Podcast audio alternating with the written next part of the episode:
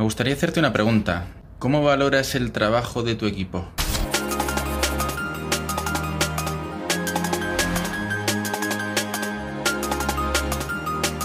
Nunca son iguales dos personas en un mismo puesto de trabajo. Entonces, ¿los valoras igual? ¿Cobran todos lo mismo? ¿O tienen algún tipo de variable en función de los trabajos que realizan?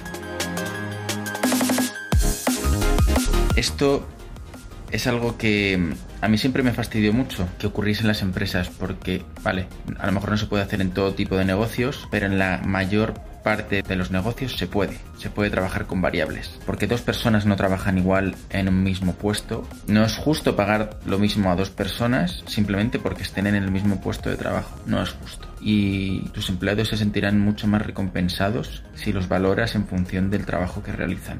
Pero Jesús, ¿cómo? Habría que estudiar el tipo de negocio, pero en todos los negocios se puede hacer, ya sea por ventas, por facturación que genera esa persona, todo menos por horas. Por horas me parece que hay negocios en los que sí, porque las horas son proporcionales a, a lo que realmente la persona saca, pero hay muchos negocios en los que las horas no cuentan.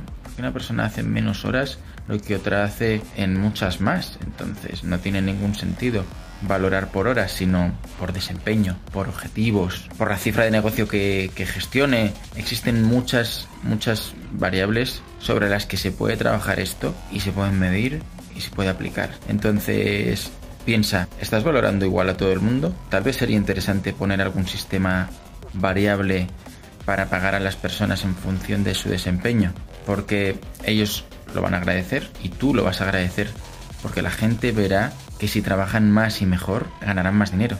Así que generalmente una gran parte de la plantilla trabajará más y mejor.